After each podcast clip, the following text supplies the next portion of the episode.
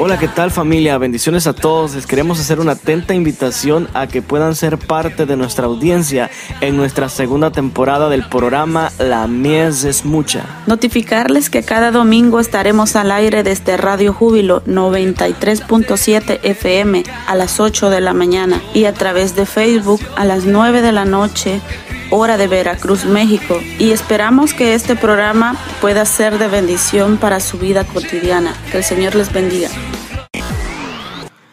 Hermanos, que el Señor me los bendiga, sean bienvenidos al programa La Mies es mucha, espero que este programa esté siendo de mucha bendición para ustedes, espero, espero que este programa de veras esté siendo de mucha edificación para todos ustedes los que lo escuchan Gracias a Dios que me permite el poder dirigirme a ustedes cada semana, cada domingo, para compartir un mensaje de Él, para compartir una enseñanza de su palabra. Estoy bastante agradecido con el Señor y, gracias a ustedes también por, su fiel sintonía, porque siempre están ahí pendientes al programa, nos, nos llena de mucha alegría y de mucha motivación para seguir adelante, para seguir, para continuar predicando el Evangelio. Hermanos, la semana pasada estuvimos hablando un tema muy importante acerca del evangelismo. Más bien comenzamos a hablar un tema muy importante. Y estuvimos hablando acerca de la necesidad de evangelizar, la necesidad que existe en la iglesia de que gente se levante con un deseo, con una pasión, pero sobre todo con una valentía de predicar el evangelio en estos tiempos. Y bueno, hoy seguiremos hablando acerca del evangelismo, seguiremos haciendo hincapié en eso porque hermanos, hay una deficiencia en cuanto a este tema en la iglesia. Hay una deficiencia. Ya no se está predicando como antes se predicaba. Ya no se está compartiendo el evangelio como antes se compartía. Y esto debe preocuparnos a nosotros. Esto debe preocuparnos porque si no se predica, la gente no se está salvando. Y si no se está salvando, la gente está yendo a un infierno real, terrible. Y si nosotros no le predicamos, su sangre irá sobre nosotros. Porque, hermanos, es nuestra responsabilidad. Es nuestra responsabilidad el compartir la verdad de Dios con todos ellos. Es como que si nosotros tuviésemos la cura para que ellos no mueran. Es como que si nosotros tuviéramos la cura para que ellos no vayan a ese infierno. Es que hermanos, nosotros tenemos la solución para que ellos no vayan al infierno y no se las compartimos. Y bueno, vamos a continuar con este tema porque es de mucha importancia en la iglesia. Es de vital importancia en la iglesia de hoy. Para eso quiero que vayamos a Romanos 10, verso 14. Sí, es el mismo versículo que tomamos de base en el programa anterior, lo vamos a volver a tomar, vamos a utilizar otros versículos, pero quiero enfocarme en este una vez más. Quiero tomar como base este versículo para compartir lo que hoy tengo para ustedes. Dice la palabra de Dios. ¿Cómo pues invocarán a aquel en quien no han creído? ¿Y cómo creerán en aquel de quien no han oído? ¿Y cómo oirán si nadie les predica? Hermanos, como les decía, la necesidad de recursos humanos dentro de la obra de Dios sigue existiendo. La necesidad de gente comprometida con Dios en hacer su obra sigue existiendo. Y la realidad, hermanos, es que hay un sinnúmero de personas que no conocen el Evangelio. Hay un sinnúmero de personas que ni siquiera han escuchado hablar acerca de Jesús. Y lo más triste de todo esto es que muchos, muchos mueren en esa condición espiritual. Muchos mueren sin haber escuchado alguna vez del Evangelio. Muchos mueren sin haber escuchado alguna vez tan siquiera el nombre de Jesús. Mientras que nosotros, hermanos, mientras que nosotros los cristianos nos encerramos entre cuatro paredes, hay miles que se están perdiendo. Hay miles que parten de esta tierra cada hora, cada minuto, cada segundo, y no para un lugar de reposo, no para un lugar de descanso, no, sino para el infierno. Un predicador dijo en una ocasión estas palabras, estas palabras que la verdad me llamaron la atención y me impactaron bastante. Él dijo, somos deudores a todo hombre para darle el Evangelio en la misma medida que nosotros hemos recibido. Escucha muy bien lo que dice, somos deudores Es decir, somos responsables a todo hombre para compartirle el Evangelio en la misma medida que nosotros lo recibimos. Hermanos, una de las razones por las cuales la iglesia está aquí, en esta tierra, es por las almas. Una de las razones por las cuales la iglesia sigue en la tierra es para compartir el Evangelio, es para anunciar las verdades del Señor, es para anunciarle de Cristo a los inconversos. La Biblia dice, hermanos, que debemos dar por gracia lo que por gracia hemos recibido. La forma en cómo nosotros podemos demostrar nuestro agradecimiento con el Señor es ese, es compartiendo el Evangelio, es anunciando el Evangelio con otras personas. La forma en cómo nosotros demostramos nuestro agradecimiento con el Señor es ese. Es compartiendo el Evangelio con otras personas. Es haciendo evangelismo. Es ejercitando el mandato de la gran comisión. hermanos, imagínense. Si los primeros cristianos no hubiesen tomado en serio el mandato de la gran comisión, ¿qué crees que hubiese pasado? ¿Crees que el Evangelio hubiese llegado a estos tiempos? Si los primeros cristianos hubiesen sido como nosotros, ¿qué crees que hubiese pasado? Hubiese sido como nosotros que, que no tomamos importancia a ese tema, que no le tomamos cierta importancia al compartir las buenas nuevas con los que no conocen del Evangelio. ¿Cómo crees que estuviéramos en este momento? ¿Crees que de verdad el Evangelio hubiese llegado hasta este tiempo? Es probable que no. Es probable que no, hermanos. Mira, Dios no nos tiene, Dios no nos tiene en esta tierra como iglesia para quedarnos con los brazos cruzados y no hacer nada. Dios no nos tiene en esta tierra como iglesia para quedarnos con los brazos cruzados y ver cómo la gente se pierde. Y ver cómo la gente parte de esta tierra sin Cristo en su corazón hacia una condenación eterna, habiendo nosotros podido hacer algo por ellos habiendo nosotros podido hablarles del Evangelio. Es hora de que como iglesia nos levantemos, hermanos, y no nos limitemos solamente a creer, sino también a testificar, a compartir el Evangelio, a ganar almas para el Señor. Si de veras, mira, si de veras nosotros creemos que el infierno es real, si de veras nosotros creemos que el infierno es un lugar terrible, lo menos que nosotros podemos hacer es hablarle a la gente de Cristo. Lo menos que nosotros podemos hacer es hablarle a la gente de cómo pueden escapar de las llamas del infierno. El evangelista Josué Girón escribió en su libro algo que me llamó la atención. Él decía en su libro, ¿cuánto debemos odiar a una persona para no testificarle de Cristo? ¿Cuánto debemos odiar a una persona para no hablarle de Cristo, sabiendo que esta persona irá a un infierno real, horrible, espantoso, lleno de tormento y de dolor? ¿Cuánto debemos odiar a una persona para no hablarle de Dios? Para no hablarle de cómo pueden escapar de las llamas del fuego eterno? Hermanos, esas palabras la verdad me impactaron bastante también.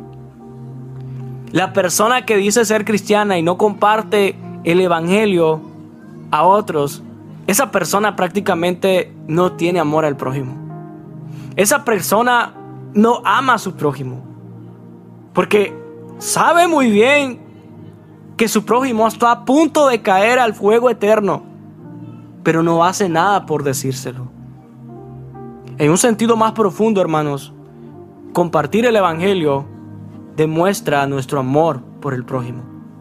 Si no lo compartimos es porque no amamos a nuestro prójimo. Si no compartimos el Evangelio con otros, no amamos a nuestro prójimo. Es que hermanos, no puede ser que una persona siendo cristiana, siendo creyente, no intente librar las almas del infierno. No puede ser que una persona siendo cristiana, siendo creyente, no comparte el Evangelio con su prójimo. No puede ser, hermanos. Y quiero, quiero que vayamos a Ezequiel. Ezequiel capítulo 3, verso 18. La palabra de Dios es bien clara, hermanos, cuando nos dice cuál es nuestra responsabilidad en cuanto a este tema. Ezequiel capítulo 3, verso 18 dice, Hijo de hombre, te he puesto por centinela de la casa de Israel. Cuando oigas la palabra de mi boca, adviérteles de mi parte. Cuando yo diga al impío, ciertamente morirás, si no le adviertes, si no hablas para advertir al impío de su mal camino, a fin de que viva, ese impío morirá por su iniquidad. Pero ojo, dice la palabra de Dios, pero yo demandaré su sangre de tu mano. El verso 19 dice, pero si tú has advertido al impío y éste no se aparta de su impiedad, ni de su camino impío, morirá él por su iniquidad, pero tú habrás librado tu alma. Tú, pero tú habrás librado tu vida. Pregunto en esta ocasión, ¿será que estamos librando a las almas del infierno? ¿Será que lo estamos haciendo? Si no lo estamos haciendo, esto nos debe preocupar, hermanos. Si no lo estamos haciendo, esto debe ponernos a pensar. ¿Cuánta gente Dios nos ha puesto en nuestro camino por última vez y no les hemos compartido el Evangelio? ¿Cuánta gente Dios nos ha puesto por última vez en nuestro camino y no tuvimos el valor para hablarles acerca de Jesús? Pregunto, ¿cuánta gente desfiló por última vez frente a nosotros y no les hablamos de Cristo? Escucha, dice el texto, si no hablas para advertir al impío de su mal camino a fin de que viva, ese impío morirá por su iniquidad, pero yo demandaré su sangre de tu mano. Dice, yo demandaré su sangre de tu mano. Y quiero añadir una historia real acerca de una mujer, una mujer, hermanos, a la cual Dios le había dado un ministerio. Una mujer a la cual Dios había llamado para un ministerio poderoso con el cual a través de ella y su ministerio miles de almas se salvarían. Sin embargo, esta mujer se negó a tomarlo. Esta mujer se negó a tomarlo en repetidas ocasiones. En repetidas ocasiones ella rehusó a ese llamado. Hasta que envejeció. Y un día Dios le habló por última vez para decirle que se preparara para darle cuenta por un número específico de almas que se habrían convertido a través de su ministerio, pero que nunca ejerció. Y lamentablemente esa noche murió. Hermanos, tarde o temprano, nosotros nos presentaremos delante de Dios. Tarde o temprano nosotros nos presentaremos delante de Dios para rendir cuentas de todo lo que el Señor nos ha mandado hacer y no hicimos. De todas las personas a las cuales Dios nos mandó hablarles y no les hablamos. Solo recuerda estas palabras, pero yo demandaré su sangre de tu mano. Hermanos, estas palabras deben de resonar fuertemente en nuestra mente y nuestro corazón. Así de serio es no obedecer el mandato de la gran comisión, mis hermanos. Ese es nuestro mayor objetivo en esta tierra. Esa es nuestra mayor meta. Llenar la tierra de la palabra del Señor. Compartir el Evangelio. Llevar a cabo la gran comisión. Mira, nuestro objetivo no es hacernos ricos. Nuestro objetivo no es acumular riquezas en la tierra. Nuestro objetivo es hacer tesoros en el cielo. Nuestro objetivo es ir y predicar el Evangelio. Ese es nuestro objetivo. Pero ¿qué estamos haciendo? ¿Estamos con los brazos cruzados esperando que otro lo haga? Ya no debe continuar así, mis hermanos. Judas la pequeña carta de Judas en su versículo 23 dice así, a otros salvad, arrebatándolos del fuego. Hermanos, al nosotros no predicar el Evangelio, nos vemos como personas egoístas delante de Dios. Por no compartir la forma, por no compartir el método para cómo escapar de la muerte eterna. La verdad que nos vemos mal delante de Dios al no compartir la verdad de Dios. Y quiero ponerte otro ejemplo, pueda que parezca un poco trillado, pero es así. Es como que tú hubieses encontrado la cura para el cáncer, la cura para el SIDA y no la quieras compartir. No la quieras compartir con aquellos que están enfermos, con aquellos que están sufriendo, con aquellos que están a punto de morir. Así mismo nos vemos nosotros al no querer compartir el Evangelio. El Evangelio que lo único que trae son buenas noticias. Es salvación, es vida en abundancia, es vida eterna, es perdón, libertad, reconciliación, entre otras cosas más. Te pregunto, ¿cómo catalogarías a un científico que haya encontrado la cura para dichas enfermedades, pero que no las quiera compartir? ¿Cómo lo catalogarías? Primero que todo, estoy seguro de que te pusieras molesto. Estoy seguro de que te pusieras molesto o molesta al darte cuenta de que esa persona tiene la cura, pero que no la quiera compartir.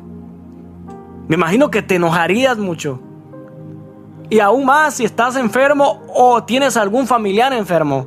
Te enfadarías, te molestarías mucho con esa persona que no quiere compartir la cura. Estoy seguro también de que muchas personas se atreverían hasta insultarlo agredirlo verbalmente por no compartir esa cura. Por ser una persona con poco amor, con poco afecto a su prójimo. Lo catalogarías como una persona descorazonada, como una persona malvada. Mi querido amigo, mi querido hermano, si nosotros no estamos compartiendo el Evangelio o no estamos haciendo lo que el Señor nos encomendó, Ese es nuestro caso. Así nos vemos. Como personas descorazonadas, como personas malvadas. Por no compartir la cura con estos enfermos espirituales. Por otro lado, no sé si ustedes se han fijado, pero yo sí. No sé si ustedes se han dado cuenta que hace unas décadas atrás hubieron naciones, hubieron pueblos enteros que eran conocidos como pueblos temerosos de Dios, porque eran fuertemente influenciados por el cristianismo. Pero si hoy los miras, si hoy los miras, no son ni la sombra de lo que eran antes.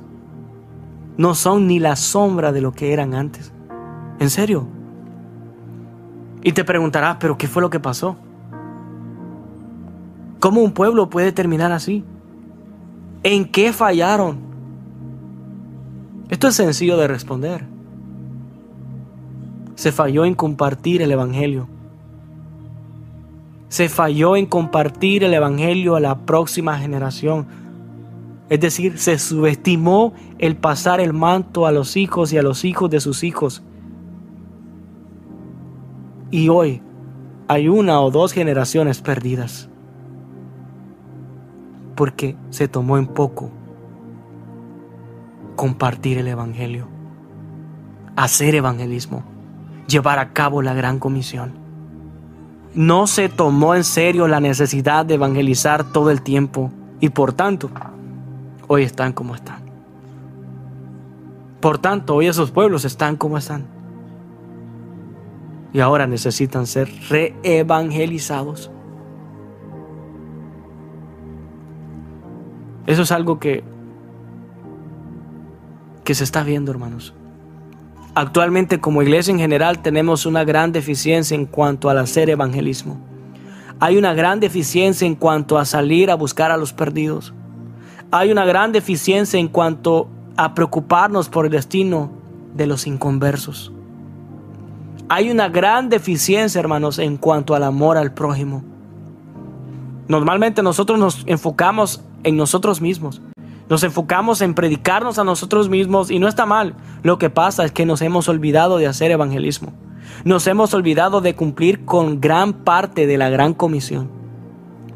Pero lo curioso de todo esto es que solemos tener congresos de evangelismo. O sea, Solemos tener congresos de evangelismo, solemos tener seminarios de evangelismo, tenemos hasta títulos bíblicos acerca de evangelismo, pero nunca hemos salido al campo, nunca le hemos predicado a la gente de Cristo, nunca hemos hecho una obra de evangelismo. Y esto es, triste y, y es sorprendente a la vez. O sea, se nos ha enseñado a cómo evangelizar, pero no lo hemos hecho. Sabemos la teoría, pero no sabemos nada de práctica. Esto es bastante lamentable, hermanos. Porque se nos ha instruido. Nuestros líderes nos han dicho cómo debemos, qué es lo que debemos hacer. Nos han hecho ver la necesidad de compartir la verdad de Dios con los perdidos, pero nosotros no hemos hecho caso. Nosotros no hemos obedecido al mandato. Esto es bastante sorprendente. Otra cosa que me sorprende también es ver cómo otras sextas, como los testigos de Jehová o los mormones, tienen ese deseo, esa pasión por compartir sus creencias, aunque sus creencias son erradas, ojo, son erradas. Pero hermanos, nosotros que tenemos la verdad de Dios, no la compartimos. Y eso un día Dios nos lo demandará por no hacerlo. Un día Dios nos lo demandará por no hacerlo. Me llama la atención ver a, este grupo de personas como los mormones, como los testigos de Jehová, que salen por las calles. Esas personas sí son bien disciplinadas y apasionadas en lo que hacen. Y al verlos como ellos comparten sus creencias erradas, equivocadas, y nosotros, hermanos, que tenemos la verdad de Dios, no lo hacemos. No compartimos el Evangelio. Un día Dios nos pedirá cuenta el por qué no lo hemos hecho. Espero que esta reflexión, hermanos, haya sido de mucha bendición para tu vida. Espero que de ahora en adelante, si no habías tomado en serio el evangelismo, hoy lo tomes en serio y comiences a hacer obra de evangelista. Quiero hacer una oración por todos aquellos que, que, están sintiendo el llamado de Dios para, para compartir las buenas nuevas. Quiero orar por ellos para que Dios les dé esa pasión, les dé esa fuerza, esa valentía para poder hacerlo. También quiero orar por los enfermos, porque sé que Dios todavía sigue sanando. Sé que Dios todavía sigue obrando milagros. Padre que estás en los cielos. Señor, te doy gracias porque me permites una vez más el poder dirigirme a tu pueblo para compartir una palabra de parte tuya, Señor. Dios, te pido por aquellos que están sintiendo esa pasión, ese deseo por, por querer evangelizar, por querer compartir tu verdad con otras personas, Dios. Señor, dales la fuerza, dales la valentía, Señor, para poder hacerlo, Dios eterno. Llénanos de tu Espíritu Santo, llénanos de poder para poder llevar a cabo esa gran comisión que tú nos has encomendado a todos, Padre amado. Te lo pido en el nombre poderoso de Jesús. De igual manera, Señor, quiero pedirte por aquellos que están padeciendo eh, de enfermedades, Dios. Señor, yo sigo creyendo que tú aún sigues obrando milagros.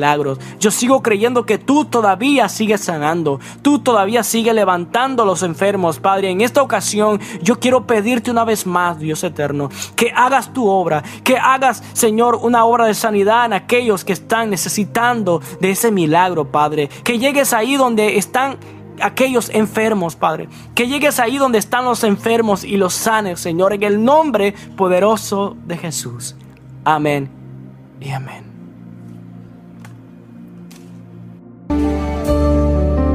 Enciende una luz, déjala brillar, la luz de Jesús que brilla en todo lugar, no la puedes esconder, no te puedes callar ante tal necesidad.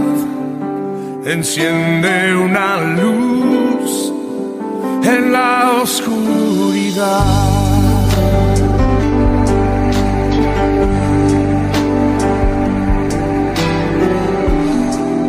¿Cómo pues invocar